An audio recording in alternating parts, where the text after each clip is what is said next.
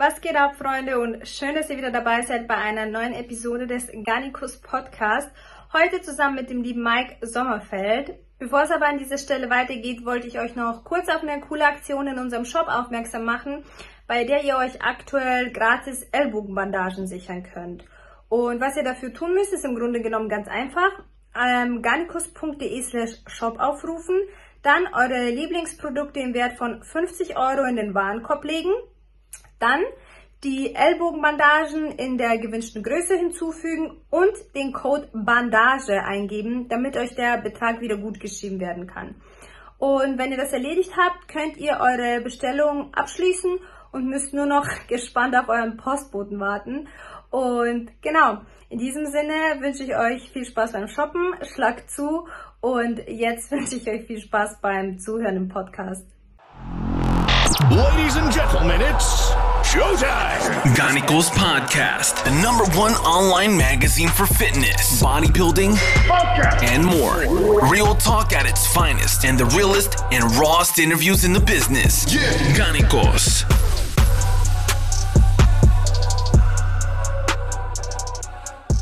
Ich würde ein bisschen weiter in der Vergangenheit kurz anfangen. Du bist damals 2019, korrigiere mich, wenn ich falsch liege, zur Pro-Show nach Rumänien geflogen und hast dort noch in der 212er-Klasse mitgemacht. 13. Platz ist es damals geworden.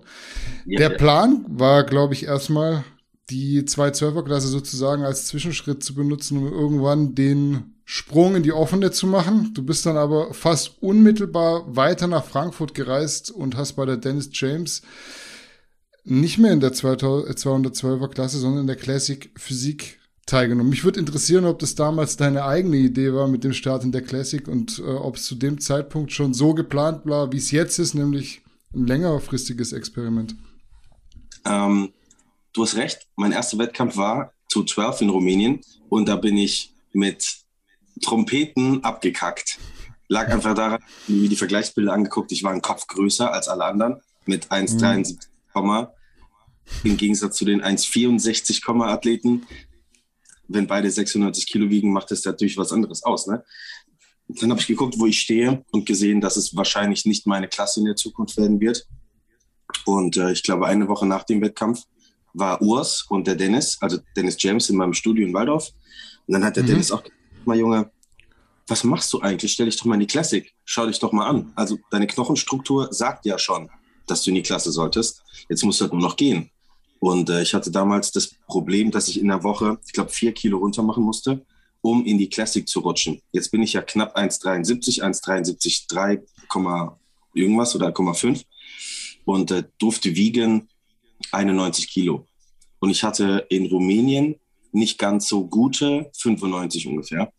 Und dann, also ein bisschen weniger als 95. Und dann haben wir uns nochmal hingesetzt, Gas gegeben und haben es dann ins Sweat Limit geschafft zum Glück.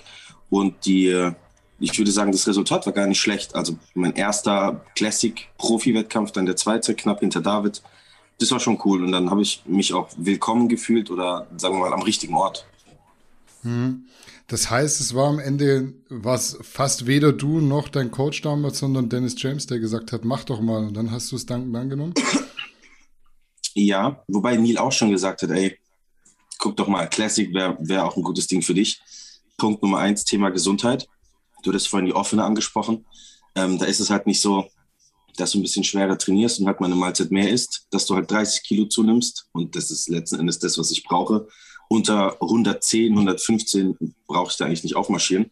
Die Konkurrenz ist da schon sehr, sehr, sehr stark. Und durch meinen Gendefekt bin ich da natürlich ein bisschen limitiert und auch vorsichtig. Letzten Endes, wenn ich jetzt Gas gebe, mache ich das vielleicht drei, vier Jahre. Mittelmäßiges Niveau irgendwo. Und in der Classic ist es langfristig einfach klüger, weil ich mich nicht kaputt machen muss.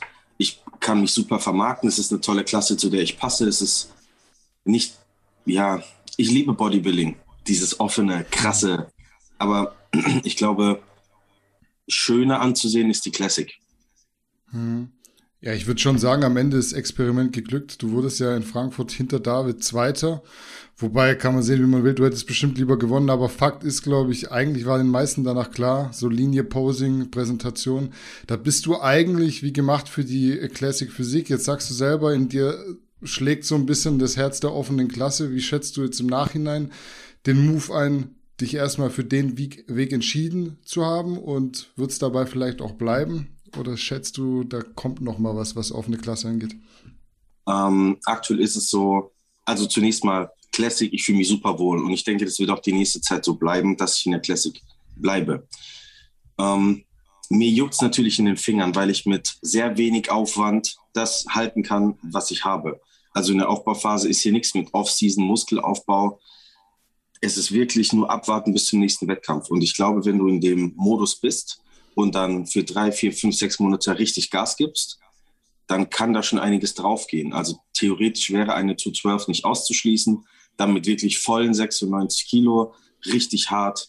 Müsste man mal gucken, wie das aussieht. Letztes Mal war ich 94 Kilo, nicht hart, nicht gut in Form oder nicht so gut in Form.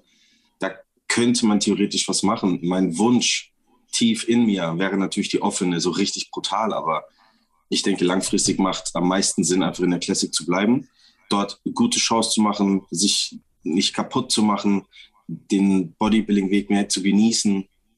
Ich glaube, langfristig macht mir das mehr Spaß, als ständig draufprügeln und drauf, drauf, drauf, drauf, weil, nee. Wir hatten letztes Mal schon ein bisschen über deine Krankheit gesprochen. Ich habe noch mal ganz kurz nachgeschaut. Ich glaube, das Ganze heißt äh, Porphyria variegata ist auch ein Gendefekt, wie du es angesprochen hast. Hat auf jeden Fall größeren Einfluss auf deine Karriere als, als Bodybuilder. Würdest du jetzt im Nachhinein sagen, dass der Wechsel in die Classic Physik den Ausschlag gegeben hat, dass sich diese Krankheitsproblematik schon sehr krass verbessern konnte? Definitiv. Äh, Neil, ich muss dazu sagen, ich war vorher bei Patrick Tour in Betreuung. Und Patrick hat damals zu mir gesagt, Mike, ich kann es nicht verantworten, mit dir weiter zu arbeiten, weil dich dein Gendefekt umbringen könnte. Und in demselben Zuge hat Neil auch gesagt, okay, pass auf, wir starten gemeinsam unter folgender Voraussetzung, du bist immer gesund. Bist du nicht gesund, brechen wir ab und da will ich kein Widerwort hören. Ich gesagt, okay. Und wir haben es geschafft, 2019 meinen niedrigsten Leberwert zu erreichen. 2020 nochmal den niedrigsten und jetzt aktuell ist er immer noch in der Range. Meine Range ist ungefähr dreieinhalbfach über dem Maxwert. Also wenn mein GPT so 150 ist, ist es super. Ich hatte Zeiten, da hatte ich 970, also mit Leberversagen in der Klinik. Meine Haut hat sich abgelöst. Es war wirklich nicht schön. Und ähm, ja, ich habe viel rausfinden können über diesen Gendefekt, wie, wie es entsteht, was es triggert, was ich tun muss, wenn was. Also ich habe sehr viel lernen müssen, aber ich denke, wir sind auf einem guten Weg. Hm. Diesen höheren Referenzwert, den du ansprichst, hast du den, weil äh, deine äh, Niere, deine Leber und so weiter irgendwas triggert, was den von vornherein höher macht? Oder ist es quasi den höheren Wert, den du in Kauf nimmst, der für dich diese Range darstellt? Der wäre jetzt bei jemand anderem natürlich niedriger, aber der ist bei dir schon dauerhaft so, dass er dich irgendwo negativ beeinflusst. Definitiv. Ähm, Fakt ist, mein Körper schafft es durch diesen Gendefekt nicht korrekt, Hämoglobin herzustellen der siebte enzymatische Stoffwechselprozess ist nicht ganz vollständig. Das heißt, jedes Mal, wenn es nicht funktioniert, entsteht ein Gift. Und blöderweise geht es natürlich in die Leber. Ist die Leber zu, geht es in die Haut, weshalb ich überall Narben habe und das Zeug. Ähm, das heißt, wenn ich nicht aufpasse, dass der Leberwert langfristig niedrig ist, dann ist es für den ganzen Körper natürlich eine Tortur, weil unser Leber, unser, unsere Leber ist in erster Linie mal das Stoffwechsel- und Filterorgan. Und wenn das kapituliert, müssen die anderen Sachen halt mehr Arbeit leisten, wofür sie eigentlich nicht ausgemacht oder ausgerichtet sind vor allem. Und was ich gemerkt habe, ist, je höher mein Leberwert steigt, natürlich, steigen auch die sogenannten Inflammatories, also die entzündlichen Prozesse. Steigen die entzündlichen Prozesse, halte ich mehr Wasser. Jetzt kommen wir zum springenden Thema. Ein, zwei Wochen vor dem Wettkampf, wo man nochmal richtig Gas gibt und nochmal richtig in die Trickkiste greift, ist es bei mir in der Zeit, quasi Urlaub zu machen. Da geht es dann runter, Stress minimieren, ähm, ne, Dampf rausnehmen, und äh, ich muss dann immer ein bisschen hoffen und bangen, weil ich weiß, die anderen Jungs ziehen dann nochmal richtig an und ich bin der, der nochmal 5% oder 10 liegen lassen muss. Wenn ich das nicht tun würde, würde ich auf der Bühne schlechter aussehen, als wenn ich mich nicht ausruhe. Mhm. Du sahst ja jetzt eigentlich äh, ziemlich hart aus, würde ich sagen. Also das war so das beste Gesamtpaket, was du gebracht hast, meiner Meinung nach in Mexiko. Ich habe dich noch nie härter gesehen, zumindest nicht in der jüngeren Vergangenheit. Würdest du auch sagen, Faktor Härte ist dann das Hauptproblem, das du mit dem Gendefekt hast? Und kannst du da noch was drauflegen? Also ist dann noch möglich, mit diesem Runterschalten vom Wettkampf, ohne in die Trickkiste zu greifen, da ein paar Prozentpunkte rauszukitzeln? Definitiv. Und wir kommen auch von Wettkampf zu Wettkampf an den Punkt, wo es immer besser wird. Man hat es gesehen, ähm, letztes Jahr 2020 Alicante sah schon gut aus so. Ganz zum Schluss in Rumänien hatte ich 2020 gesehen die beste Form, auch wenn die Muskeln nicht so voll waren. Also das Gesamtpaket war nicht so gut, aber die Härte war besser als bei den anderen Wettkämpfen. Und mhm. jetzt ja, hatten wir, glaube ich, einen ganz guten Mittelweg. Die Muskeln waren ganz gut voll, nicht zu leer, nicht zu voll, nicht zu viel Wasser.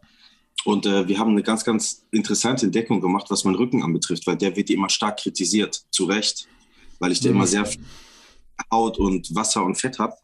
Das Problem an der Sache war immer, dass ich eine Wirbelsäulenfehlstellung habe. Das weiß ich auch. In der Lendenwirbel, also 4, 5.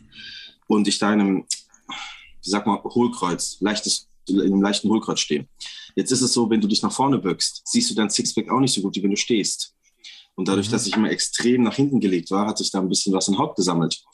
Und dann habe ich mir jetzt hier einen Spiegel reingebaut, ähm, so einen 45-Grad-Spiegel, dass ich selber mal sehen kann. Und es ist ein kleiner Trick, dass ich einfach aus meiner Lordose raus muss. Also einfach ein bisschen den Rücken gerade machen muss. Und dann hatte ich einen Christmas Tree, den habe ich vorher noch nie gesehen. Ich war so erstaunt und das ist einfach nur ein kleiner Haltungsfehler gewesen. Also ich denke, wir haben sehr viel Potenzial, was wir noch ausschöpfen können, weil wir immer noch am Ausprobieren sind. Mhm. Kannst du mal sagen, wie sich die Parameter Training, Ernährung und so weiter allgemein verändert haben, seitdem du äh, zumindest jetzt aktuell nicht mehr in der offenen Klasse bist? Es geht ja bei dir eher um den Feinschliff statt jetzt möglichst schnell nochmal 20, 30 Kilo Muskeln drauf zu packen. Vielleicht kannst du mal sagen, wie du so isst und trainierst. Für viele ist es immer noch Magic. Bei dir wahrscheinlich noch mehr Magic als bei anderen. Ja, ich muss auch zugeben, ich muss mich, was die Erklärungen anbetrifft, etwas zurückhalten, weil letzten Endes ist es das, was keiner mehr hören will, warum man das macht, sondern ja, man will einfach nur brutale Gewichte sehen und Quatsch. Ich glaube aber, dass es sich verhält wie im Kampfsport auch. Wenn du ein Boxer bist, der extrem stark schlagen kann, aber das Gesicht nicht trifft, dann hast du zwar viel Gewicht benutzt, aber den Muskel nicht getroffen. Also du weißt, was ich meine. Dann gibt es diese Boxer, 38 Kilo, gefühlt 1,20 Meter groß. Die gucken dir auf die Nase und schlagen es aus dem Handgelenk raus und du stehst nie wieder aufgefühlt. Und das ist eher meine Variante. Klar, ich trainiere trotzdem schwer. Ich mache trotzdem Kreuzheben, Kniebeugen, alles über 200. Fakt ist aber, dass es verschiedene wie soll ich sagen, verschiedene Wege nach Rom gibt. Im Boxen würde es so heißen, wenn du immer schwer und, also schwer und falsch, wenn du immer schwer und simpel trainierst, ist es immer nur die feste Gerade, die du schlägst.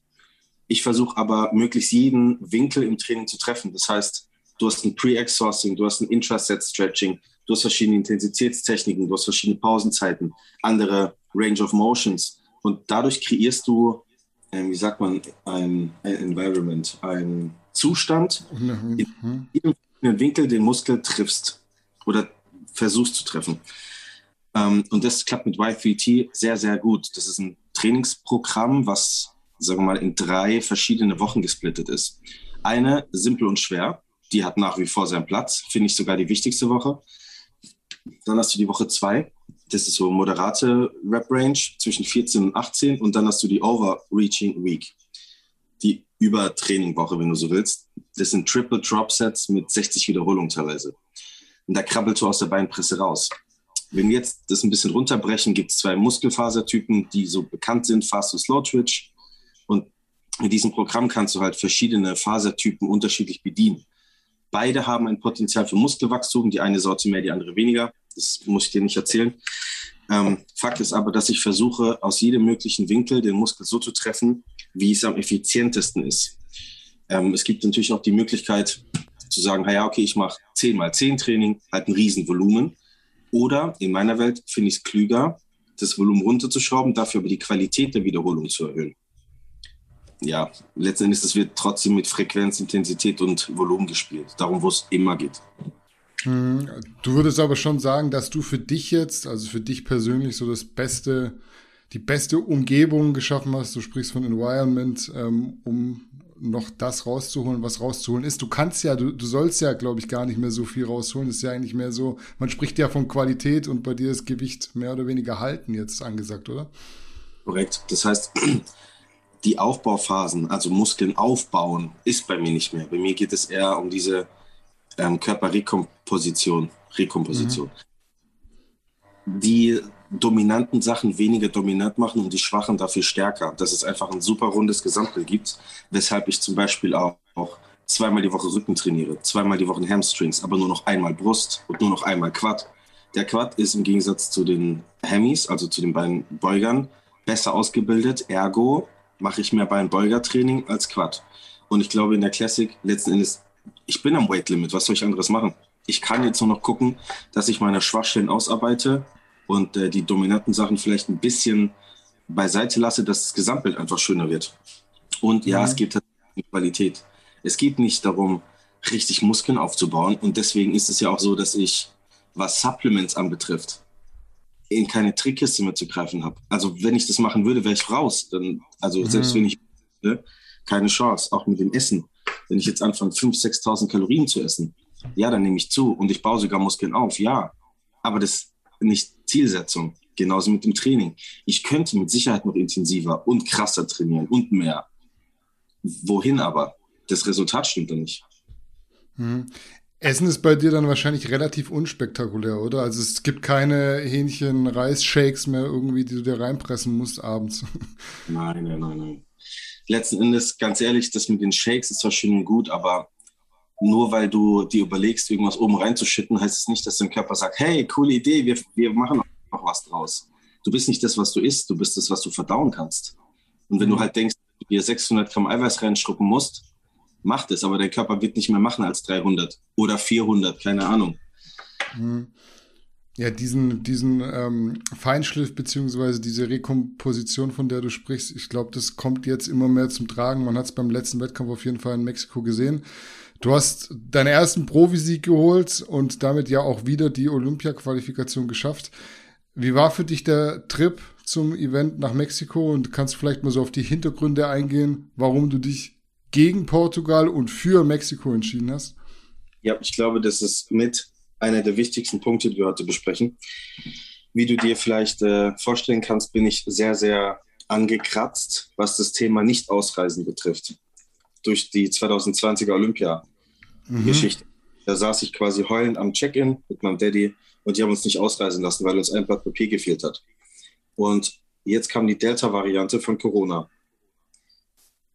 Portugal war alles gebucht, Airbnbs war gut, war alles bezahlt. Ich habe ne, alles ready gemacht. Auch mit dem André, meinem Athleten, zusammen gebucht. Und äh, letzten Endes kam dann diese Delta-Variante. Und es war nicht mehr klar, ob das jetzt ein Hochrisikogebiet wird oder nicht. Zeitgleich hat der Wettkampf in Mexiko stattgefunden und ich wusste, dass die Restrictions, äh, Einschränkungen, mhm, Beschränkungen, ja. Beschränkungen, genau, lockerer sind als in Portugal.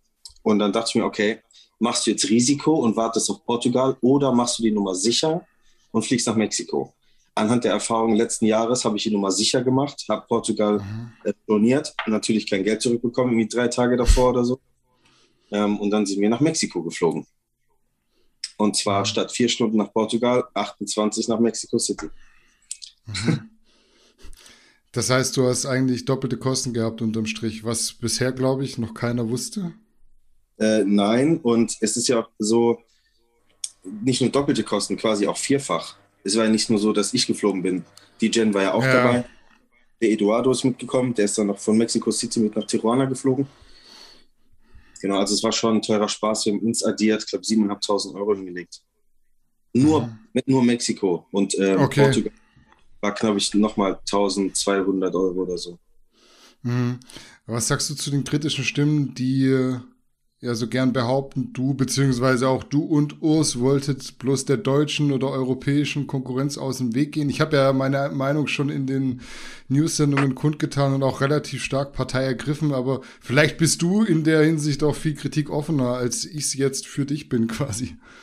Ich bin übrigens sehr, sehr dankbar, ich habe mir das angeguckt und du ganz ehrlich, Eier auf den Tisch, also Herz auf der Zunge. Ich bin ein bisschen traurig darüber ähm, Portugal hätte ich mir auch gewünscht, glaub mir. Erstens finanziell, zweitens der ganze Aufwand, die Flüge. Das war nicht einfach innerhalb von drei Tagen, das alles zu buchen. Wir hatten schon massig Stress. Und ich bin jemand, ich gehe gerne für Deutschland auf die Bühne. Und ich habe wirklich alles gegeben. Ich habe versucht, den Fehler von letztem Jahr gut zu machen, mich zu qualifizieren, habe wirklich und habe es geschafft. ich bin jetzt der Erste, jetzt der Urs auch der Zweite. Herzlichen Glückwunsch, Urs, falls du das siehst, dass wir jetzt auf die Olympia können. Wir vertreten Deutschland auf dem größten Wettkampf der Welt. Und ich hätte mir wirklich von Herzen gewünscht, dass die Deutschen da auch mitziehen.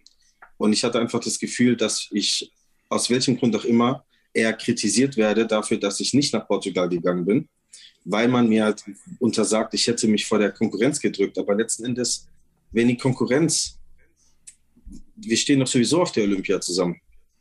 Also vorausgesetzt, man qualifiziert sich. Und falls sich niemand qualifiziert, dann habe ich es doch umso klüger gemacht. Also, weißt du, ich meine? Ich, ich kann es nicht ganz ja, verstehen. Ich weiß es.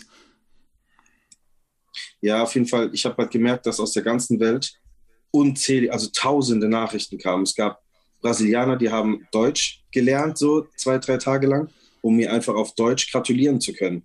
Und aus Deutschland kamen so Sachen wie, ey yo, ich habe gerade gestern ein T-Shirt bestellt, wann kommt es? Oder, ey yo, hast du dich nach Mexiko verpisst, weil du Angst hast in Portugal? Leute, ich bin euer Landsmann. Wisst ihr, was ich meine? Ich kämpfe für euch, nicht für die Brasilianer eigentlich, aber die Brasilianer beglückwünschen mich, nachdem ich ihren Landsmann geschlagen habe. Also, ne, das hm. hat, gab mir ein sehr, sehr schlechtes Gefühl leider. Aber nichtsdestotrotz bin ich unheimlich stolz äh, auf die ganzen Leute, die da hinter mir stehen. Es gab natürlich auch Positives und ähm, gibt da Gas, dass ich da einigermaßen das erfüllen kann, was erwartet wird zur Olympia. Ja, würdest du per se überhaupt sagen, dass man den Wettkampf in Mexiko und vielleicht auch die anschließenden Events in den USA, ich weiß ja nicht, was du noch geplant hättest, falls es nicht so geworden wäre, wie es geworden ist, dass man es überhaupt als leichteren Weg bezeichnen kann? Der Weg an sich war definitiv nicht leichter, weil ich bin ungefähr, keine Ahnung, fünfmal länger geflogen, zehnmal mehr bezahlt und was nicht alles. Also vom Stress her war es deutlich auch weniger, als es Portugal gewesen wäre was die Leute vielleicht meinen, ist das Line-up, das Starterfeld. Das Starterfeld in Portugal waren, glaube ich, 16 Athleten. Wir waren in Mexiko 22. Wir haben auch auf ähm, Olympiathleten, ehemalige Olympiathleten in Mexiko gehabt. Ähm, und in Portugal gab es auch welche. Ich, klar, wie, wie gut die jetzt alle genau waren, müsste man halt auf einer Bühne sehen. Aber bei mir gab es genauso gute Athleten wie in, wie in Portugal auch. Man war natürlich dabei. Die Leute beurteilen es anhand von Bildern. Schwierig. Ja.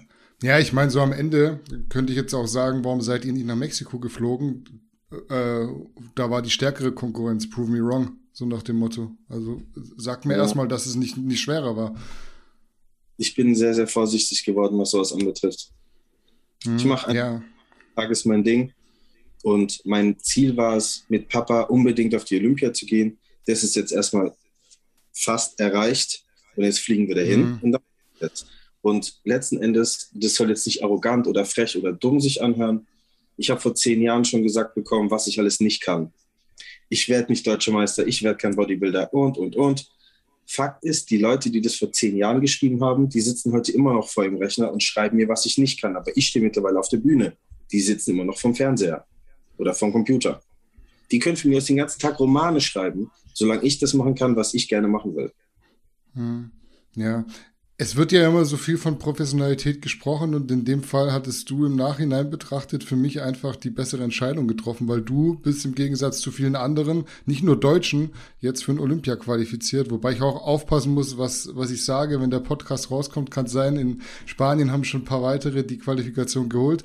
Auf jeden Fall, Eben, also wir sind ja alle trotzdem da und drücken die Daumen. Also man hat ja äh, Ende letzten Jahres, du hast schon gesagt, diese mangelnde Professionalität vorgeworfen. Ich will überhaupt gar kein Fass mehr aufmachen, weil das ist vor, vorbei. Aber trotzdem wollte ich dir auf jeden Fall heute nochmal so die Möglichkeit geben, da ein paar Worte zu sagen, was deiner Meinung nach im Dezember schiefgelaufen ist. Ich will auch gar keine großartigen Fragen stellen. Du sagst das, was du möchtest. Mich würde primär interessieren, aber ob du die Kritik irgendwo nachvollziehen kannst. Ich finde Kritik ja immer okay, aber eben alles ja. zu seiner Zeit und irgendwann muss es dann halt auch gegessen sein, so für mich. Ja, solange es Kritik ist, ist es für mich unheimlich wertvoll, weil durch Kritik, das ist das, was meistens wehtut und man in die Hand nehmen kann, um an sich zu arbeiten. Das sind die Sachen, die man selbst nicht gerne sieht. Und ich sehe das sehr, sehr gerne, wenn man mir das dann vor die, vor die Flinte klatscht zuletzt im Jahr. Ich, äh, es war definitiv meine Schuld. Es war niemand anderem seine Schuld. Es ist mein Wettkampf, meine Reise, meine Organisation. Hilfe wäre geil, aber letzten Endes ist es mein Scheiß, ich habe mich drum zu kümmern. So, jetzt war es so, ich habe verpeilt, früh, was heißt verpeilt, nicht verpeilt, ich habe früh genug dieses NEE-Dokument beantragt. Ich muss kurz erklären.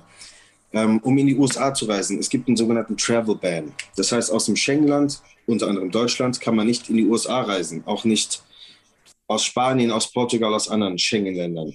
Das heißt, man braucht einen Covid-Test, einen PCR-Test, der nicht älter sein darf als 48 Stunden bei Einreise. Dann braucht man ein ESTA, also das Visa. Dann braucht man von der IFBB eine, äh, ein, wie sagt man, dass man da. Eine Bestätigung, Bescheinigung, ja. Genau, eine Bescheinigung, dass du da Profiathlet bist und eine Show machst. Du brauchst von der Show selber die Dokumente, vom Promoter brauchst du die Dokumente. Und wenn du ESTA und alles hast, deinen Flug gebucht und so weiter, dann entscheidet die USA bzw. die Botschaft, ob du wirklich interessant genug bist, um das zu machen, was du machen willst. National Interest Exception heißt das, NIE und es dauert bis zu zehn Werktage. Dann habe ich das beantragt und wir saßen am Gate und ich habe die ganze Zeit geguckt, wann das Ding kommt und es kam nicht und kam nicht. Äh, bei der Fluggesellschaft hat man mir überhaupt gar nichts von dem Ding gesagt. Die Leute, die ich befragt habe, wussten auch nichts von dem NEE-Dokument. Rückblickend ziemlich dumm, weil ich habe Amis gefragt und Amis brauchen kein NEE-Dokument. Und die Deutschen, die ich gefragt habe, die haben mir, naja, wie soll ich sagen, nicht zur richtigen Zeit die Antwort gegeben. Zwar gelesen, aber nie geantwortet. Mhm. Die, die, das, äh, die Personen, ganz lieben Dank, Leute. Ihr hättet meinen Arsch retten können. However, saß ich dann da und die haben mich nicht wegfliegen lassen. Dann äh, habe ich erstmal, ist meine Welt zusammengebrochen. Also so schlecht wie da ging es mir im ganzen Leben noch nicht. Ich wusste nicht mehr, was ich mag und was nicht. Also das ist wie wenn man mir mein, mein Gehirn-Setup komplett gelöscht hätte. Ich wusste nicht mehr, ob, ob ich Bodybuilding mag, was ich gern essen will. Es war total krass. Es ging so ein, zwei Wochen lang, dann habe ich mich da wieder gefangen. Fakt ist aber, ich habe so viel gelernt in dieser Zeit. Das war die hässlichste Zeit in meinem Leben und ich muss sagen, ich habe so viel gelernt. Ich habe gesehen, wer gerade steht und wer nicht gerade steht. Wer auf einmal sagt, oh, oh nee, mein Sommerfeld kennen wir nicht. Und vorher aber die ganze Zeit schön, ne? Also ich, ich habe sehr viel über meinen engen Kreis gelernt. Ich konnte gut aussortieren, vor allem. Fakt ist aber, und das wollte ich dieses Jahr machen, mein Fehler wieder gut. Ich habe gesagt, Leute, mir tut's leid, was passiert ist. Ihr wolltet genauso mit mir quasi auf die Olympia gehen, wie ich das auch wollte. Ich habe es verkackt. Wir können wegen mir nicht gemeinsam dahin. Aber eins sei gesagt, nächstes Jahr reiße ich mir noch mehr den Arsch auf und dann hole ich mir die Quali und wir holen es 2021 nach. Und aktuell bin ich da auf einem ganzen, ganz guten Stand, glaube ich. Mhm. Konntest du verstehen, dass, du hast es auch schon angesprochen, am Ende so ein deutsches Ding draus gemacht wurde? Also, dass man quasi gesagt hat, Mike vertritt Deutschland und deswegen dürfen wir Deutsche auf ihn jetzt besonders sauer sein? Ist ja so ein Ding, was ich persönlich überhaupt nicht verstehe, aber du hast ja auch gesagt, so, ey, ich stehe da auch für Deutschland. Na klar. Aber nicht, hey, er ist Deutscher, auf ihn dürfen wir jetzt extra sauer sein, weil er ist einer von uns. Im Gegenteil, eigentlich soll es doch heißen, ey, Mike, scheiße, wir stehen zusammen, nächstes Jahr holen wir uns das Ding und wenn du Hilfe brauchst, sag vorher Bescheid. Das ist Teamwork, das ist Deutschland. Und nicht, das ist ein Deutscher, warte mal, dann kann ich ihn ja extra beleidigen. What the fuck? Hm. Ich habe ich hab viel mehr Bock auf, auf dieses Zusammen was machen. Gut, ja, letztendlich, ich fliege darüber, ich mache meinen Wettkampf, ich mache mich braun an, ich esse danach was Geiles und gehe heim. Ja, aber man kann es doch auch viel geiler machen. Ich kann Vlogs machen, ich kann die Leute mitnehmen. Ich kann auf Instagram die Leute mitnehmen, hautnah, die können es miterleben, die können sehen, wie es Backstage aussieht. Das ist doch ein gemeinsames Ding, schon immer. Ich trainiere genauso im Fitnessstudio wie die anderen, ich fresse genauso mein Hähnchen, ich mache doch genau dasselbe. Nur, dass ich halt vielleicht das Glück habe und die Chance, das auf einer Bühne zu präsentieren und dann wünsche ich mir persönlich, weil wir da alle gemeinsam irgendwie doch da drin sind. Wieso machen wir das denn nicht zusammen? Ist doch zusammen viel geiler. Hm, also renn, ja. ne? Ziehst du dir den Schuh am Ende aber komplett an? Also sowohl was dieses mangelnde Professionalität angeht, ist es sowas, was du dann akzeptiert hast für dich? Ja, ich habe meine Rückschlüsse daraus gezogen. Auch als man mir vorgeworfen hat, Mike, du bist so arrogant.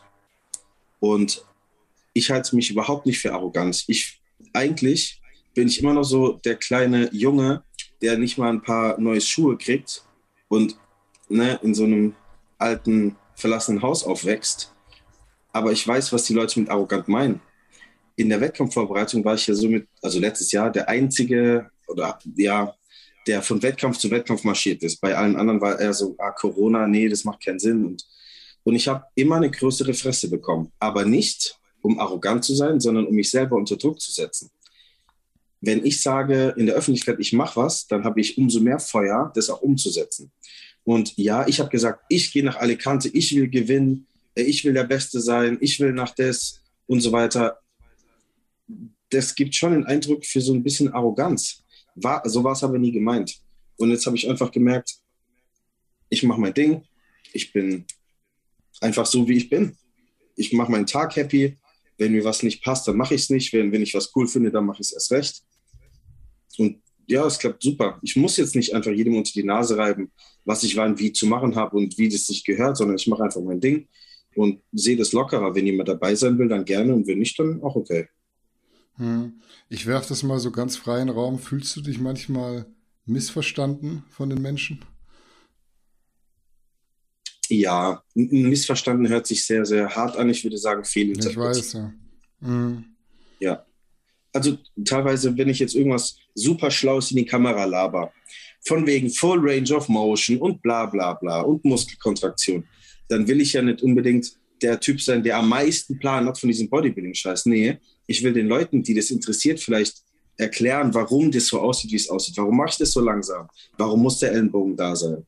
Das soll, keine Ahnung, keine Klugscheißerei sein, das soll vielleicht ein Tipp sein. Und letztendlich, es liegt an jedem selbst, ob er den Tipp für sich nimmt oder nicht. Hm.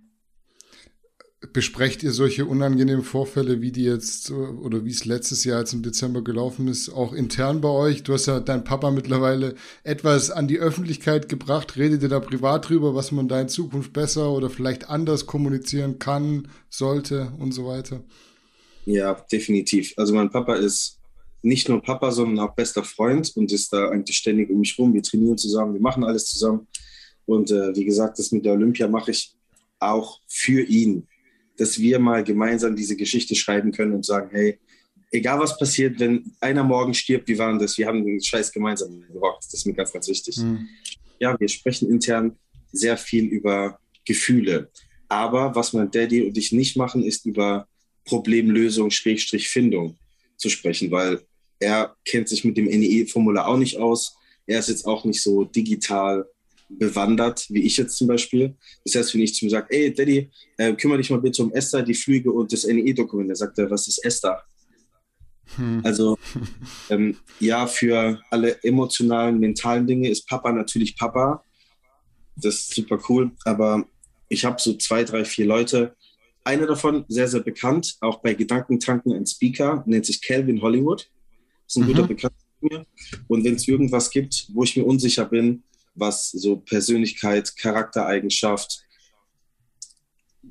ja, eigenem Verhalten, wenn ich mir da unschlüssig bin oder Tipps brauche, dann frage ich einen von den Jungs. Und die haben meistens, die sind sehr open-minded, sagt man. Ähm, also die sind sehr, sehr stark selbstreflektiert und sagen, ey, das mit der Arroganz habe ich zum Beispiel von Calvin, der sagt, ah ja, denkt jeder, dass du arrogant bist. Guck mal, wie du redest. Es geht nur um dich, ich mache das, ich mache das, ich mache Wettkampf, ich mache das. Klar denken die, du bist arrogant. Red doch mal, wir. Du bist doch eine Truppe. Du bist doch mit deiner Community. Es geht nicht nur um dich, du Ego. Sondern macht er sich halt noch lustig. Und dann verstehe ich das aber auch, was gemeint ist. Wenn jemand mhm. zu mir sagt, merkt, du bist, ziemlich, bist ein ziemlich arrogantes Arschloch, dann sage ich, nein. Also nicht, dass ich wüsste, danke fürs Kompliment, aber ich halte mich nicht für arrogant. Was sich aber dahinter verbirgt, habe ich nicht gesehen. Und deswegen bin ich so dankbar darüber, dass es so Leute wie den Kelvin, Costa oder wen auch immer, ganz lieben Grüße an die beiden Jungs, äh, gibt und die mir da so ein bisschen einen Wake-up-Call geben. Mhm. Mal so eine ernst gemeinte Frage zwischendurch, weil mich das selbst interessiert und ich mir auch immer Gedanken drüber mache, wenn es irgendwo um dich geht. Inwiefern glaubst du, dass dein, dein Nickname, nenne ich es mal, dir eventuell manchmal auf die Füße fällt? Darüber wirst du jetzt vielleicht zum ersten Moment noch gar nicht nachgedacht haben, aber ich glaube tatsächlich, dass viele Leute was in dieses Badass hineininterpretieren, wovon du gar nicht möchtest, dass die Leute das da rein interpretieren, interpretieren, aber die holen das immer so raus. Hast du da schon mal Gedanken drüber gemacht? Es ist Äh, das, es ist die endlose Geschichte. Ich finde es zum Wegfeiern lustig. Ich habe es eine Milliarde Mal erklärt. Und zwar dieses Badass-Ding, das kam, da war ich 10, 12, 10, 11, 12 Jahre alt. Ich war immer mit Leuten, die älter waren. Also als ich 12 war, waren ich 16. Und ich war, kennst du diese kleinen Bengel, die draußen auf der Straße rumlungern und nur Ärger machen? Ja. So, und bei uns hat so oft geknallt. Und wenn du halt 12 bist und die anderen 16, musst du dich beweisen. Das heißt, wenn es drauf ankommt, dann musst du halt auch mal richtig kassieren oder richtig austeilen. So nach dem Motto. Egal um was es ging. Das waren jetzt keine Schlägereien, sondern halt einfach gerade zu sein, wenn es drauf ankommt. Und Benek hieß der und der hat damals so ein Bild gemalt mit dieser Überschrift, der Badass. Der macht ganz viel ähm, Cosplays und mal Comics und sowas. Und ich habe das damals gar nicht ernst genommen. Fakt ist aber, eine Sache, die ich bis heute noch habe, ich bin eigentlich ein todesnetter Mensch. Ich bin sehr selbst. glaube ich auch. Ja. Und ich versuche da niemandem auf die Füße zu treten. Aber es gibt eine Sache. Wenn du mir im Weg stehst, dann verfickt, geh mir aus den Augen. Sonst reiße ich dir deinen verdammten Kopf ab. Ich tue alles auf dieser Welt, dass du mir nicht im Weg stehst. Und das ist das, worum es um diesen Badass-Ding geht. Ich bin kein böser oder krasser Hardcore-Typ, oh, und tätowierte Hände und so, und der Typ, wie krass er ist. Darum geht es gar nicht. Es geht nur darum, ich ziehe die Waffe, wenn ich muss. Und wenn die, wenn, keine Ahnung, wenn die Diät hart wird, dann marschiere ich. Und es, egal was passiert. Guck mal, letztes Jahr, mein Wettkampf wurde abgesagt im April und im Mai. Ich war seit Anfang des Jahres auf Diät. Ich hätte auch sagen können, ach nee, ich mache jetzt Urlaub. Nein, Badass würde sagen, fuck you, fuck you, fuck you, fuck you, ich mache trotzdem weiter. Und genau das habe ich gemacht. Der nächste mhm. Wettkampf gesagt. Erst Puerto Rico, dann New York. Ich habe gesagt, fickt euch und weitergemacht, fickt euch und weitergemacht. Ich bin dann stur und dann stehe mir nicht im Weg und komme bloß nicht mit, nee, Mike, das ist keine gute Idee. Da werde ich dann so richtig, da gehen die Scheuklappen hoch und dann werde ich da auch zum, ba äh, wie soll ich, ich will das Wort nicht aussprechen, zum Sturkopf. Sturkopf. Ja, wir hatten das Ganze mit dem Namen ja schon mal im Podcast. Du hast es auch haargenau erklärt. Ähm, und das Problem ist halt, glaube ich, dass die Leute immer was anderes draus machen, als das, was du damit eigentlich sagen möchtest. Du bist ja jetzt nicht mehr der zehnjährige Mike, der sich irgendwo durchsetzen muss. Du hast dir da was bewahrt davon. Das kommt raus, wenn es rauskommen muss. Aber dass du jetzt hier der krasse Typ bist, der immer noch jedem auf die Fresse haut, wenn er sich im Weg stellt, das ist ja alles so metaphorisch gemeint und bildlich Boah. gesprochen. Ich habe mich, glaube ich, letztes Mal geprügelt vor neun Jahren oder zehn, nee, elf Jahre, da war ich 16 auf Fasching. Das war mhm. ich. Also Badass hat nichts mit Gewalt zu tun, nichts mit einem schlechten Charakter. Unterm Strich heißt es, ich bin dann Badass, wenn es an der Zeit ist zu sein. Mhm. Ansonsten bin ich ein netter, normaler Typ. Ja, ein voll netter Typ. Und das, das, das checken die Leute, glaube ich, nicht. Dass die versuchen irgendwie dieses, einige ist ein netter, umgänglicher Typ, der sich auch gut ausdrücken kann und versuchen das irgendwie so in Verbindung zu bringen mit diesem Badass, weil mit Badass, da hast du jetzt irgendwie damit verbunden, dass du draußen auf der Straße rumläufst und jeden irgendwie schief anguckst. Yeah. Ich check's auch nicht, aber deswegen wollte ich mal wissen, ob du dir darüber Gedanken machst, woran das liegt, dass die Leute diesen Terminus immer so, sagen wir, wie es ist, so tot vergewaltigen. Du, ganz ehrlich, wenn ich äh, nicht gerade scheiße bin auf einem Wettkampf, wenn ich nicht gerade, keine Ahnung, der Badass bin, dann lachen sie über meine Augenbrauen. Habe ich auch schon Kommentare gekommen. ja, die Augenbrauen. Und jetzt, ja, meine Augenbrauen zupfe ich, weil ich keinen Bock habe auf diese komischen, äh, ja, wie sagt man? Ich will jetzt nicht sagen Bauernaugenbrauen, ganz lieben Gruß an ja, Tim. Buschhals. Ja. Du, ich, ja. ne, wenn bin, lass ich mein Bart machen, meine Augenbrauen, meine Haare, Punkt. Und dann mhm. sagen sie, ah ja, der Mike lutscht Schwänze, weil er macht sich seine Augenbrauen. Alter, wie, wo, Alter, wo sind wir? What mhm. the fuck? Ist jetzt schlimm, Hast dass du, ich auch schneide? Ja, ja. Hast du mal überlegt, einfach ein Mike.sommerfeld aus deinem Instagram zu machen? Nein, noch nie, um ehrlich zu sein. Ich habe auch noch nie meinen Namen verändert, wenn ich ehrlich bin. Und ich lasse es auch. Die, Le die Leute können wirklich gerne lacht über meine Augenbrauen, lacht über meinen Namen. Ohne Witz, Danny, wenn es nur das ist, worüber sie lachen können, Alter, dann bin ich zu 99,9998% ziemlich geiler Typ. Hm, also wenn ja. wirklich außer das, dann sorry, dann habe ich doch keine Probleme. Ja, voll. Also ich äh, glaube, es war auch wichtig, dass wir darüber nochmal gesprochen haben. Ich hätte jetzt fast gesagt, ich wollte keine Negativität mehr reinbringen, aber das war es am Ende gar nicht. Inzwischen stehen wir ja vorm nächsten Mr. Olympia und du bist kurz davor, einfach zu beweisen, dass es auch besser geht. Wie planst du jetzt dieses Jahr den Trip nach Orlando, beziehungsweise die Einreise in die, in die USA? Also ganz normale Frage, nicht, dass du denkst, ich will dich irgendwie hops nehmen, aber Nein. Bedingungen haben sie ja schon, schon mal verändert noch und vielleicht sogar verschärft, zumindest im Vergleich jetzt zu letztem Jahr. Ähm, und zwar, ich war ja in Mexiko und ich wäre von Mexiko eigentlich zu Chicago Pro geflogen. Mhm. Ähm, dann war es ja so, hier 20 Minuten von Heidelberg war krasse Überschwemmung, die ganzen Häuser abgerissen. Meine Oma lebt alleine. Und dann war es nicht ganz sicher, okay, willst du jetzt den Wettkampf mitmachen, den ich potenziell nicht mehr brauchen würde und würde damit Gefahr laufen, jemanden aus der Familie zu verlieren, wenn denn was passieren sollte. Also in Relation, Wettkampf, den ich nicht mehr brauche, einfach nur zu machen, um ihn mitzumachen, plus Geld, plus Aufwand, plus Reisen und so weiter. Oder potenziell Gefahr meiner Familie. Und dann musste ich halt abwägen, was für mich nicht lange gedauert hat. Alles storniert, sofort nach Deutschland geflogen. Und dann habe ich geguckt, dass hier alles tutti ist. Dann hat sich das Wetter zum Glück verändert. Dieses Wochenende, dieses besagte, wo es hätte alles kaputt gehen sollen, hat es nicht so stark geregnet. Das heißt, da war alles in Ordnung. Worauf ich hinaus will, ist, äh, der ganze Trip Mexiko-USA war schon gebucht. Das heißt, die ganze Planungsprozedur mit dem Travel Ban haben wir schon hinter uns. Das heißt, wir haben ein Land gefunden, wohin wir reisen, und zwar 15 Nächte, bevor wir in die USA gehen, sind dann dort und von dort fliegen wir in die USA für weitere 10 Tage. Ja, es ist verdammt teuer. Wir müssen, also die, der Trip in die USA kostet, boah, lass es mal zu zwei, knapp 3000 sein. Jetzt kommen aber noch zwei Wochen on top für zwei Personen. Das heißt, wir sind wieder bestimmt bei 10.000. Also für diese zwei Wettkämpfe in einer Saison sind 20.000 Euro raus. Dass die Leute auch mal so, so einen kleinen Hauch von dem Finanziellen mitbekommen, was im Bodybuilding so passiert. Und wir reden hier nur von Wettkampfkosten. Nicht von Essen, nicht von Supplements, nicht von Supplements, nicht von nix.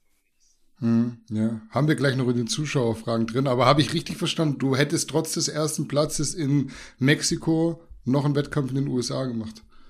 Ja, hm, wie siehst du das, dir Momentum zu klauen, falls du dort jetzt nicht den ersten äh, gemacht hättest? Also du fliegst ja jetzt zu Mr. Olympia als erster in Mexiko, wärst vielleicht irgendwie Vierter geworden bei der Chicago Pro. Ich will es jetzt nicht verschreien, vielleicht hättest du auch den ersten gemeint, aber gemacht, aber es wäre ja so ein, so ein Risiko gewesen zu sagen, dann sehen die mich jetzt schon nicht mehr als Erster von dem Wettkampf, sondern als Vierten. Ja, die Möglichkeit besteht, aber ich fand es persönlich wichtiger, ähm, mich den Menschen zu zeigen, die später dann äh, langfristig was mit diesem Ding zu tun haben. Also Kampfrichter, Promoter, äh, Veranstalter, der, das Ganze, das Setup. Ich meine, es ist alles anders wie in Deutschland. In Deutschland ist es halt so, da gehst du hin, unterschreibst einen Vertrag, gehst auf die Bühne. In den USA ist es alles ein bisschen anders. Da geht es auch um Prestige, um Auftreten, um ja, Kontinuität, sowas. Da spielen andere mhm. noch eine Rolle, habe ich das Gefühl. Mhm. Du hast aber jetzt schon alles gebucht, ist schon alles safe, geht wieder nach Mexiko, genau dorthin, wo du warst bei deinem, ich glaube, Klienten und Freund mittlerweile. Beim Eduardo. Nein, ja. ich fliege Land, aber das verrate ich noch nicht, welches wird. Aber es wird nicht Mexiko. Mexiko ist vom Flug her sehr, sehr teuer, vom Aufenthalt eher weniger. Aber wir haben was gewählt, was vom Flug plus Aufenthalt einigermaßen erschwinglich ist. Letzten Endes geht es hier nur darum, keine schöne Zeit zu haben. Wir haben auch nur einen Raum mit zwei Betten, das war's, weil mehr als Training, Cardio, Essen und so ist halt nicht. Ähm, ja, dass wir da einfach möglichst wenig Geld ausgeben, weil ich bin echt langsam broke, ne?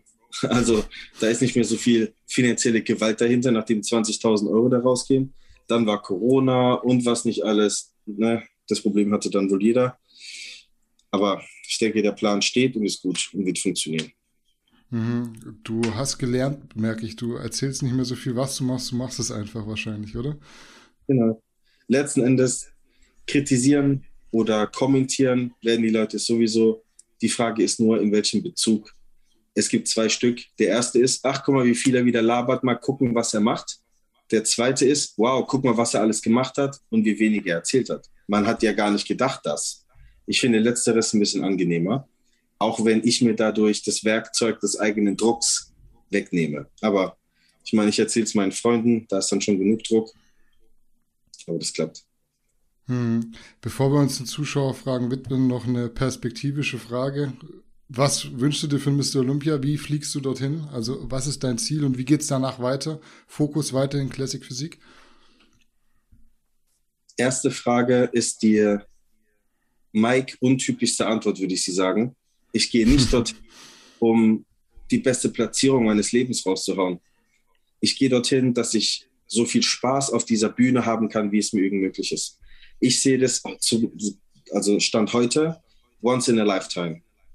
Ich habe jetzt einmal in meinem Leben die Möglichkeit, an einer Mr. Olympia teilzunehmen. Ich gehöre zu den 20 besten Classic Physik Profis der Welt. Fakt. Schwarz auf weiß steht es da drauf. Und es soll nicht mhm. arrogant sein, soll einfach nur sagen, wie sehr ich mich freue, ein Teil davon sein zu dürfen.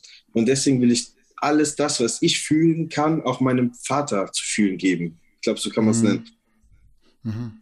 Ich, es wird dann nochmal dazu ein kleines Video kommen, aber mein Vater ist hochgradig tief depressiv mit Suizidversuchen und geschlossenen, was nicht alles.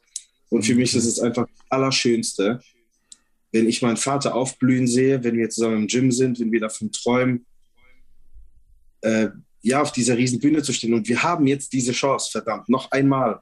Nochmal habe ich es geschafft, dass ich mit meinem Papa dahin fliegen kann und ich will es Gottverdammt auch durchziehen. Und darum geht es mir. An zweiter Stelle will ich natürlich Deutschland präsentieren und vor allem gut präsentieren, dass man sagt, ey, die Deutschen in den nächsten Jahren, da kommt einiges. Thema Urs, unglaubliches Talent.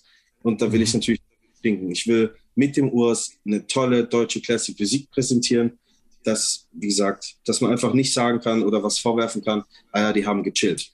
Ich will ein gutes Paket bringen, ich will tollen Spaß haben und eine tolle Zeit, darum geht es mir. Mhm. Und danach geht es weiter, Classic Physik erstmal. Ja. Danach steht noch ein Wettkampf an nach der Olympia. Wahrscheinlich. Mhm, willst direkt die Quali holen wieder? Ähm, wenn die Möglichkeit besteht, aber darum geht es mir erstmal nicht um die Quali. Da, das hat einen kleinen anderen Hintergrund, wieso ich den Wettkampf mache. Aber welcher es wird, verrate ich auch nicht. Der mhm. ist äh, geraume Zeit, kurz danach, glaube ich, kann man eigentlich direkt verbinden. Ähm, aber dennoch, ach ja, ja, cool. Einfach abwarten. Das wird, ja. wenn es klappt, wir wollen dir nicht so viel Material für deine YouTube-Videos nehmen, nicht, dass du hier schon alles erzählst. War meine letzte Frage. Ich habe Zuschauerfragen und wir haben einen engen Zeitplan, nicht, dass du nachher zu spät dahin kommst, wo du noch hin musst. Deswegen würde ich sagen, wir gucken mal, was wir alles durchklopfen können. Ich habe hier elf Stück noch auf der, auf der Agenda und wir Ui. machen dann Schluss, wenn, wenn du das Haus verlassen musst. Fangen wir mal geschäftlich an und ich sehe nämlich im Hintergrund eine Dose von dir. Die Leute sagen ja immer, äh, Ihr redet ja auch über andere Supplements. Ihr redet ja nicht nur über eure Supplements. Also sagen Sie immer zu uns, ihr seid da ja nicht irgendwie so verbissen und äh, traut euch nicht mehr andere Sachen anzusprechen. Deswegen ganz offensiv die Frage, kommt deine Rice Cream wieder? Ja, oh Danny, es war, es war eine Tortur. Ich hatte einen ehemaligen Produzenten und nach dem Debakel bei der Olympia hat man mich halt komplett ignoriert, mich in allen Listen blockiert. Ähm, ja, aber wie, das geht alles wenn das Gerichtsurteil dann durch ist, dann kann man darüber genauer sprechen. Fakt ist, alles ist zusammengebrochen und mittlerweile neuen Produzenten, neuen Hersteller, neues Setup, neue Dosen, die Geschmäcker sind neu. Es ist alles endlich ready. In den nächsten zwei, drei, vier Wochen geht es dann auch online.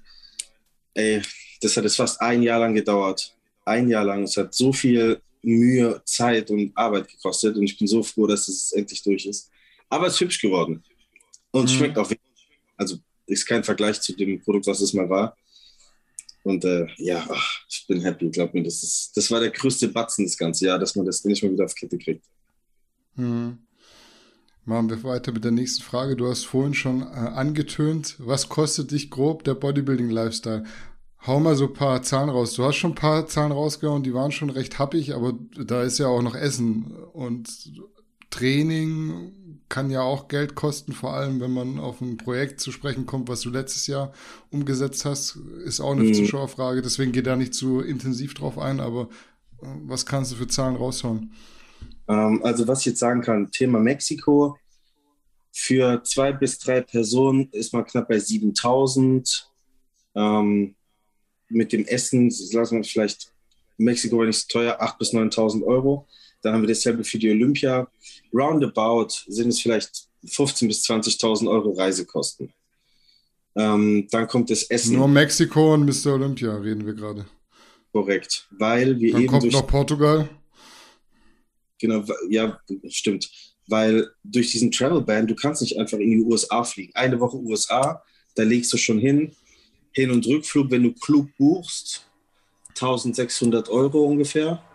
Dann hast du das Airbnb, das kostet locker 100 bis 150 Euro die Nacht. Du bleibst 10 Tage, sind nochmal 1500.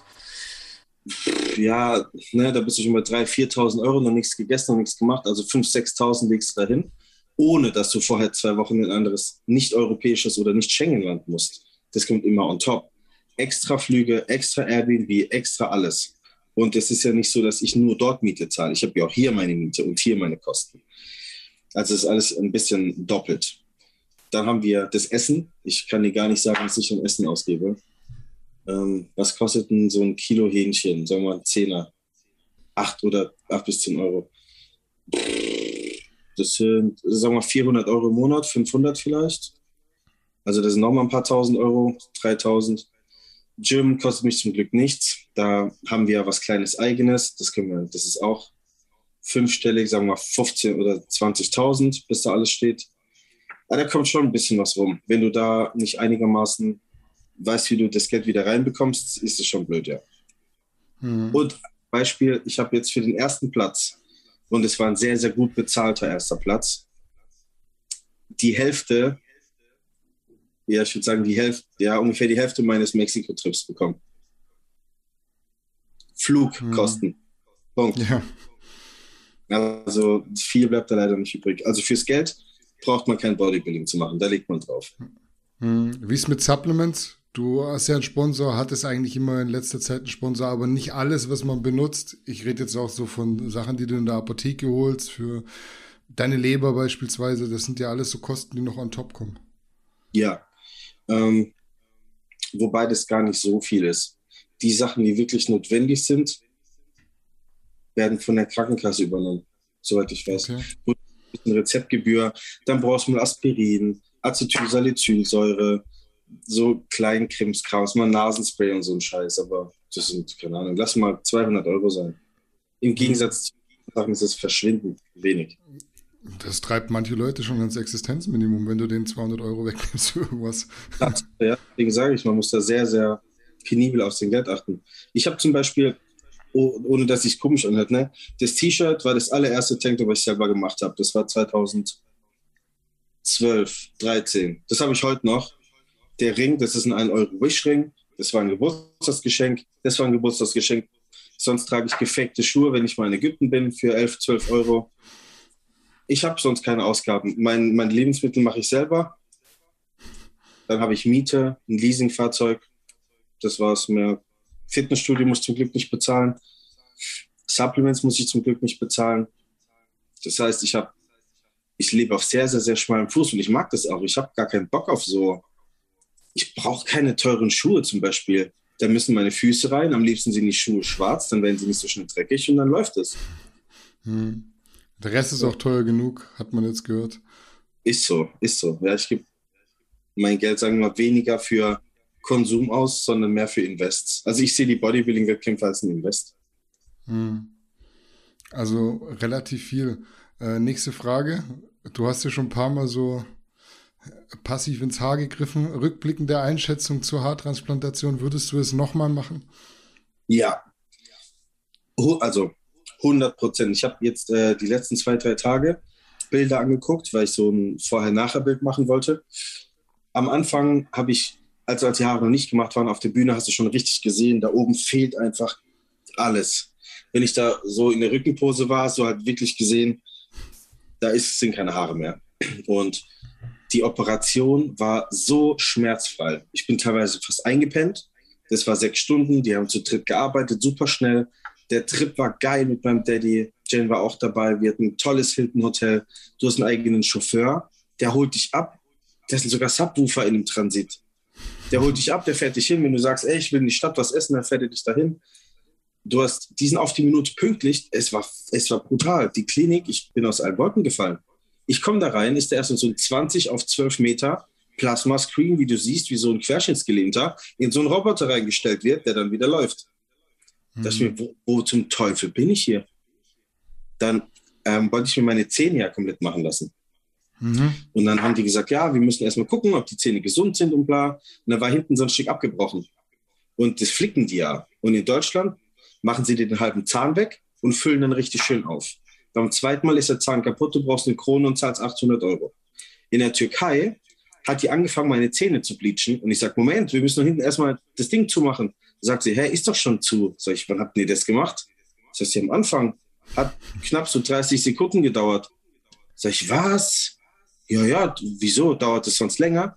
Dann habe ich mit denen erstmal drüber geredet, was sie in Deutschland machen. Ich meine, es ist schön und gut, dass sie an Kronen mehr Geld verdienen, aber halt mit Absicht einen Zahn kaputt zu bauen hm. und beim zweiten Mal füllen kannst, ist nicht so sexy. Deswegen ich werde im Dezember wieder dort sein, mit dem Eduardo zusammen. Und Eduardo und ich, mhm. wir verbringen auch Weihnachten zusammen. Mhm, cool. Genau. Und äh, er kriegt seine Haare da gemacht, ich begleite ihn und ich lasse auch noch mal was machen, aber das ist dann alles im Dezember. Das wird ein, wahrscheinlich etwas größere, ein größerer Eingriff. Mhm. Wir sehen, wenn es soweit ist. Ich komme zur nächsten Frage. Das haben wir auch schon angesprochen zumindest so teilweise. Was ist aus der Viehzucht geworden? Die Videos sind noch online, man sieht dich aber dort irgendwie nicht trainieren.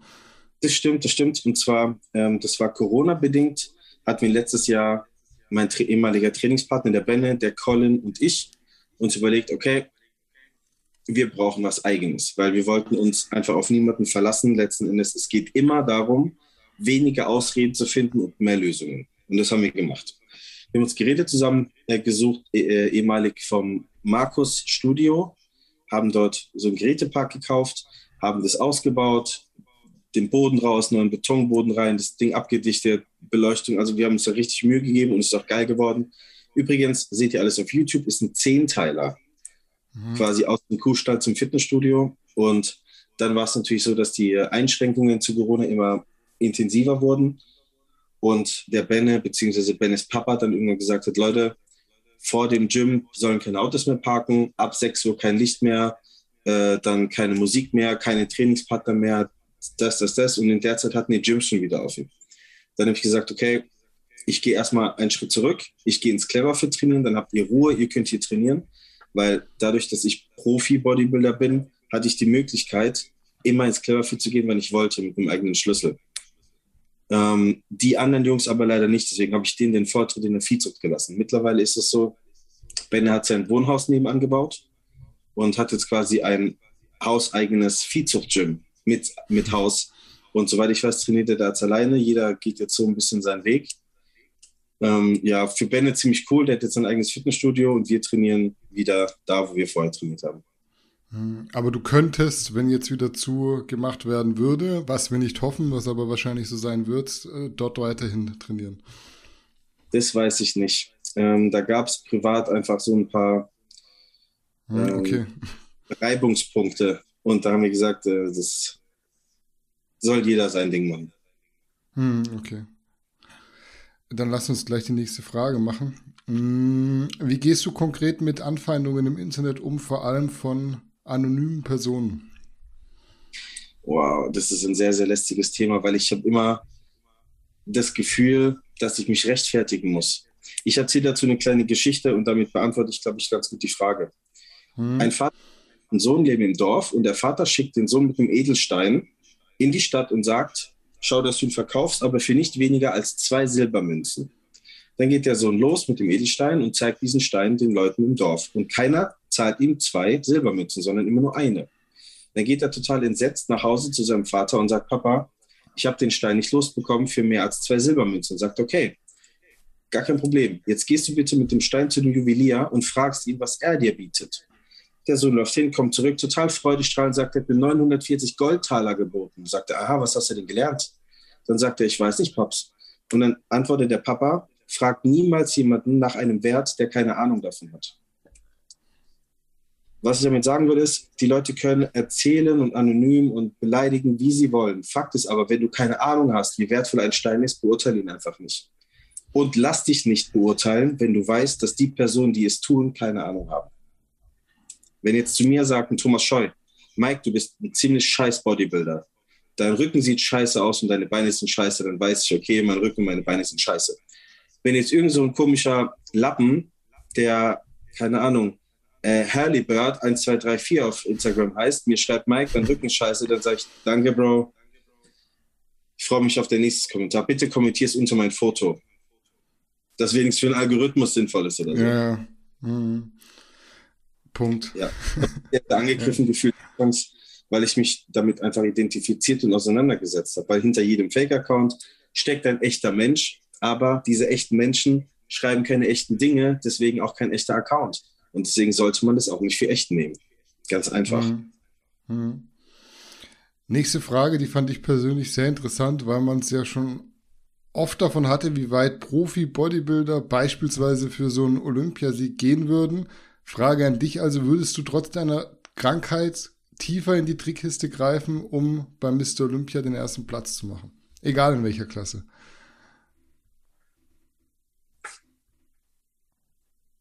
Ich weiß noch, wie du hier saßt übrigens. Äh, das war bestimmt so März 2020 und da hast du, glaube ich, gesagt, so ich, mein, mein Herz brennt für die offene Klasse und äh, ich weiß jetzt nicht mehr genau, was du gesagt hast, aber dann werden es halt so am Ende vom Leben so drei Jährchen weniger.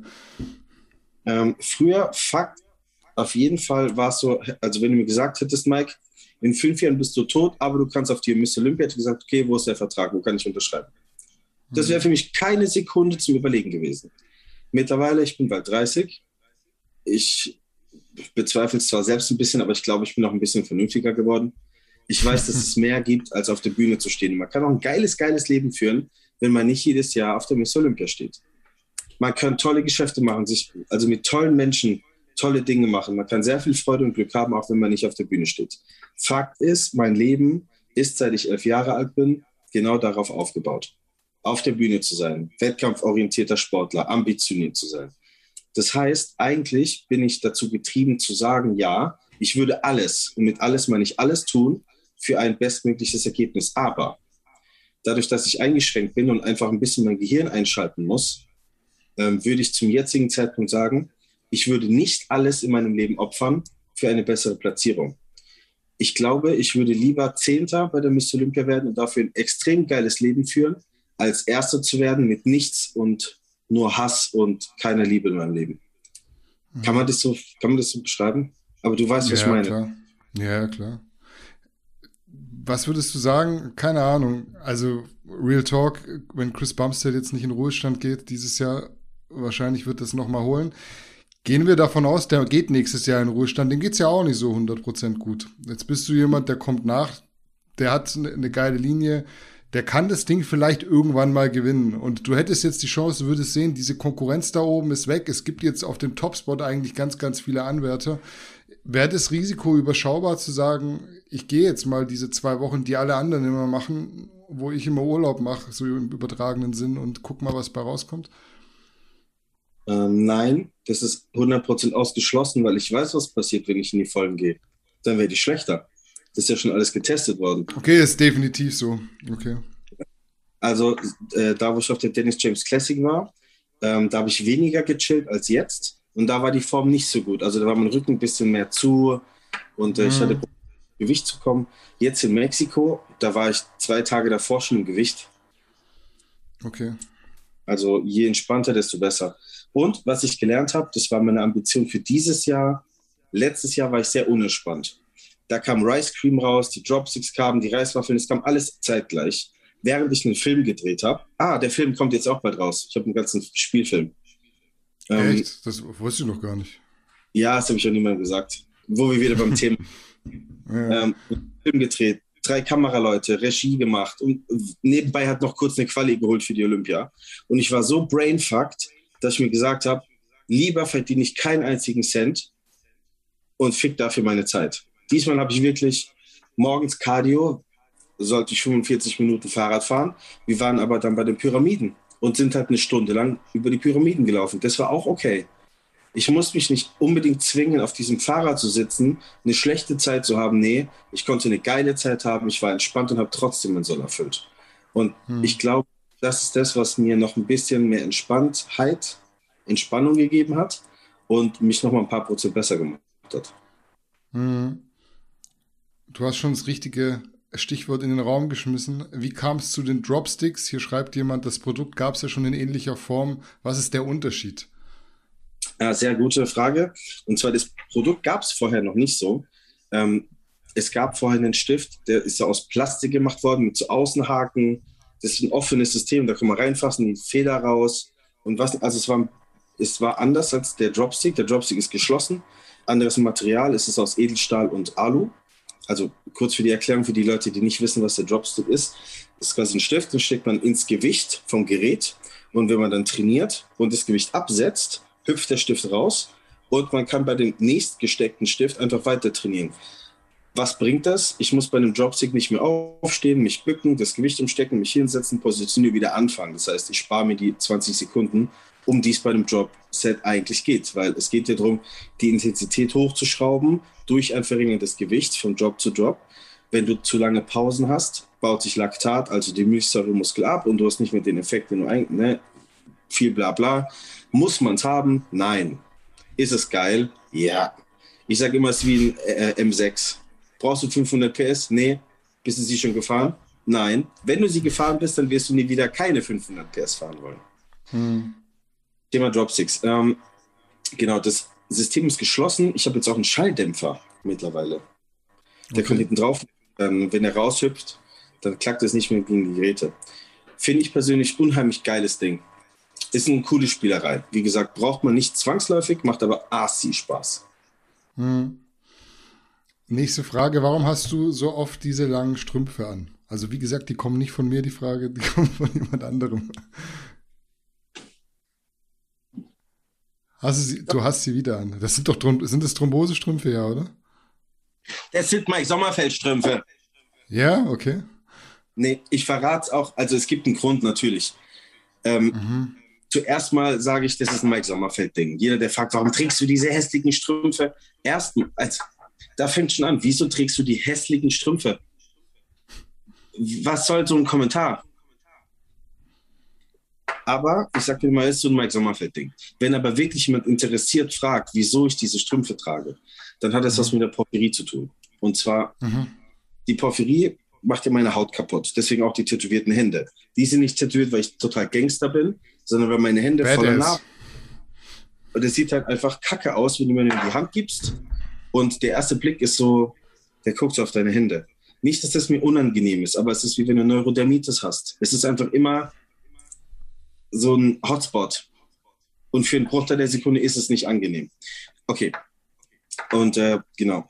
Ich habe noch viel mehr Narben an den Schienbeinen. Und jetzt gibt es eine sogenannte Parästhesie ein Taubheitsgefühl. Es ist wie wenn der Arm einschläft und die reinzwickt, ungefähr. Mhm. Sehr, sehr unangenehm, ekelhaft. Und das heißt, wenn ich ähm, lange Hosen anziehe oder keine eng anliegenden Hosen, die es ja eigentlich nicht gibt bei mir, dann reiben immer die Hosen dran an dieser Haut. Und diese Parästhesie, das ist so ein richtig unangenehmer Schmerz, ekelhaft. Wie wenn man halt in einen tauben Arm zwickt. Wenn ich die Strümpfe anhabe, habe ich die ganze Zeit Kompression da drauf und ich merke die Hose nicht mehr reiben. Dadurch kann mhm. ich quasi entspannter durch den Alltag gehen und vor allem besser schlafen. Weil wenn ich mich umdrehe nachts und jedes Mal die Bettdecke da drin reibt, ich warte 20, 30 Mal auf nachts, die Hölle. Mhm. Ja, also eine sehr schlüssige Antwort auf eine vermeintlich blöd gemeinte Frage, aber äh, gibt ja keine doofen Fragen, sagt man immer. Wie so oft, ja. Äh, Frage Nummer 9. Wie bist du zum Anfang deiner Bodybuilding-Zeit damit umgegangen, dass andere dich für deine Ziele belächelt haben? Als du noch nicht so gefestigt warst, weil du bist ja jetzt mittlerweile, man merkt, dir ist so ein bisschen scheißegal, was die anderen Leute sagen. Äh, das war wahrscheinlich nicht immer so? Nein, mir ist es auch immer noch nicht scheißegal, nur habe ich gelernt, die wirklich wichtigen Dinge herauszufiltern und die Scheiße, also 95 Prozent, einfach nicht so nah an mich ranzulassen. Weil, wie gesagt, ne, Papa, Sohn, ne, die Geschichte vorhin, wenn du nicht beurteilen kannst, was Qualität ist, dann ja, tu es halt einfach, äh, tu's halt auch einfach nicht. Mhm. Ich wurde, seit ich klein bin, belächelt, eigentlich. Und es hat in der Grundschule schon angefangen. So nach dem Motto, aus dir wird eh nichts. Ich war nicht unbedingt so der Vorzeigeschüler. Und dann hat man gesagt, ey, wenn der überhaupt mal die Schule abschließt, wäre schon gut. Und ja, mittlerweile konnte ich alles, was man mir gesagt hat, ausnahmslos widerlegen. Ich habe alle meine Schulabschlüsse gut gemacht. Ich war sogar Schülersprecher. Ich habe eine abgeschlossene, sehr, sehr gute Berufsausbildung gemacht. Weißt du, da fing es schon an. Du wirst nie die Schule schaffen. Okay, habe ich geschafft. Mit sehr gut. Zweimal Stufenbester. Und dann habe ich mir schon bewiesen, okay, die Leute reden vielleicht nicht immer die Wahrheit. Dann haben sie gesagt, du wirst nie Bodybuilder. Dann war ich erstmal auf der Bühne und wurde direkt deutscher Meister. Dann habe ich mir gedacht, warte mal, ich habe das doch wieder geschafft, was jeder mir gesagt hat, was ich nicht schaffe. Vielleicht schaffe ich noch mehr. Ja, IFBB wirst du niemals gut.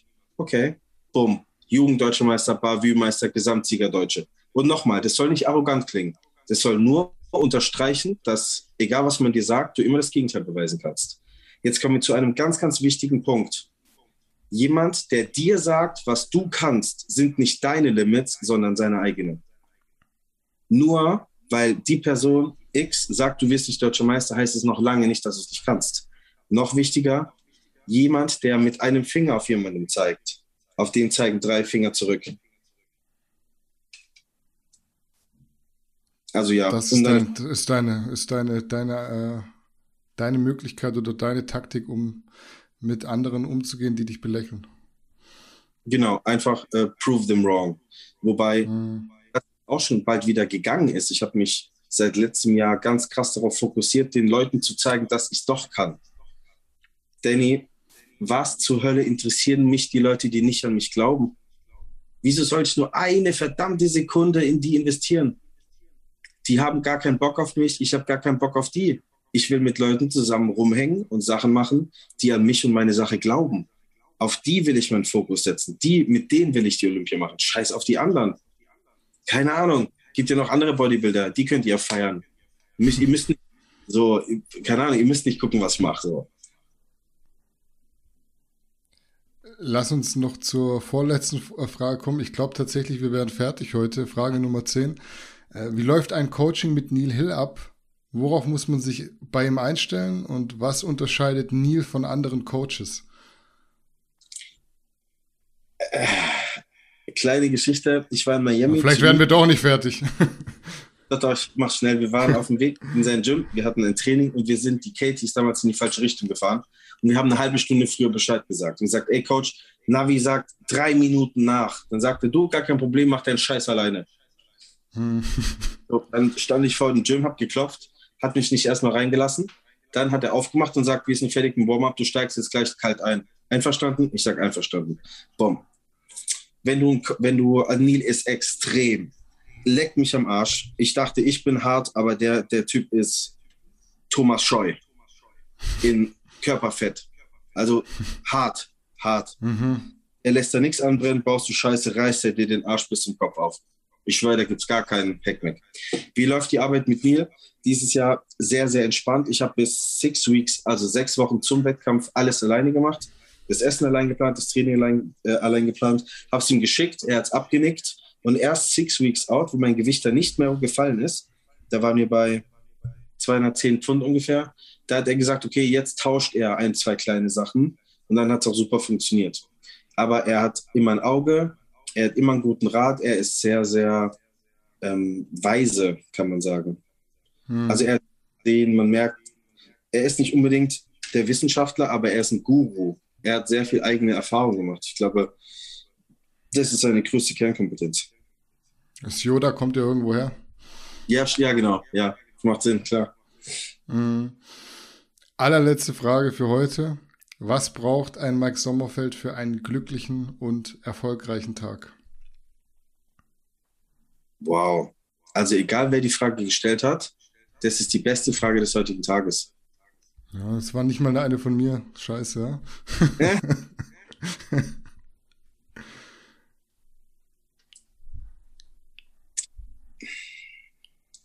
okay, Moment. Fangen wir mal morgens an. Ich möchte morgens aufstehen in, einem, in einer Einrichtung, wo ich keine Gefahr zu befürchten habe. Das heißt, an einem Ort, wo ich weiß, meiner Familie geht es gut, mir geht es gut, ich habe keine potenziellen Probleme, die heute auf mich warten könnten. Das ist das Allerwichtigste. Dann ist noch eine Sache von Freiheit. Beziehungsweise kann ich das tun, was ich gerne tun wollen würde. Wie zum Beispiel, hey, ich möchte heute in ein Restaurant gehen und einen Kaffee trinken Wenn ich das machen kann, wann ich will, dann bin ich glücklich. Im Prinzip geht es darum, ich will alles machen, was ich will, muss aber nichts, was ich nicht muss. Ich möchte ein sehr, sehr freies Leben haben. Dazu gehört, äh, gehören tolle Freunde, ähm, zum Beispiel ein tolles Fitnessstudio. Also es muss nicht toll ausgerüstet sein, aber die Leute müssen, müssen toll sein. Ähm, ich liebe tolles Essen, vor allem ganz viel in verschiedenen kleinen Varianten, dass man alles mal probieren kann. Ich liebe es, mit Leuten zusammen zu sein, äh, Zeit mit ihnen zu verbringen. Was ich hasse wirklich ist Einsamkeit. Also ich bin wirklich sehr, sehr gerne mit Menschen zusammen. Und ansonsten brauche ich immer irgendwas, um mich weiterzuentwickeln. Also ich muss einen Punkt an mir finden, der nicht gut ist, an dem ich zu arbeiten habe, weil ansonsten mit mir langweilig. Ob das jetzt im Geschäft ist, im, am Körper, mental, ob das jetzt, ich will jetzt wahrscheinlich ein bisschen Spanisch lernen, ähm, ob das jetzt ein Buch ist, was ich lese zum Thema Charaktereigenschaften oder Charakterbuilding, irgendwas. Also ich brauche irgendwas zum Arbeiten. Ich denke, ne, Essen, Gym, tolle Leute um mich rum. Ähm, ich brauche Probleme.